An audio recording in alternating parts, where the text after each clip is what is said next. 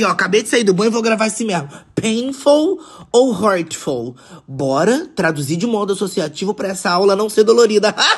Painful é doloroso, doído, dolorido de modo físico, entendeu? Bateu, ai doeu, entendeu? Agora, por exemplo, acabei de tomar banho. Pentear o cabelo vai ser doloroso. Ó, aqui.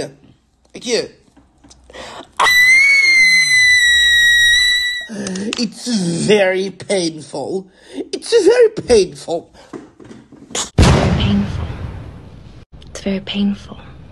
Já hurtful é pra descrever uma mágoa, uma ofensa, aquele comentário ofensivo que dói no fundo do interior do interno da gente. Ai, eu tô tristinho. Eu tô com a pedra aqui no peito. Não fala isso, que isso é muito ofensivo.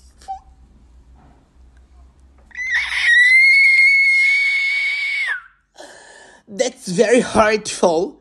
That's very hurtful. That is very hurtful. That is very hurtful. Sim, é só aprender a traduzir de modo associativo que aprender inglês vai doer menos. Sem português, sem inglês.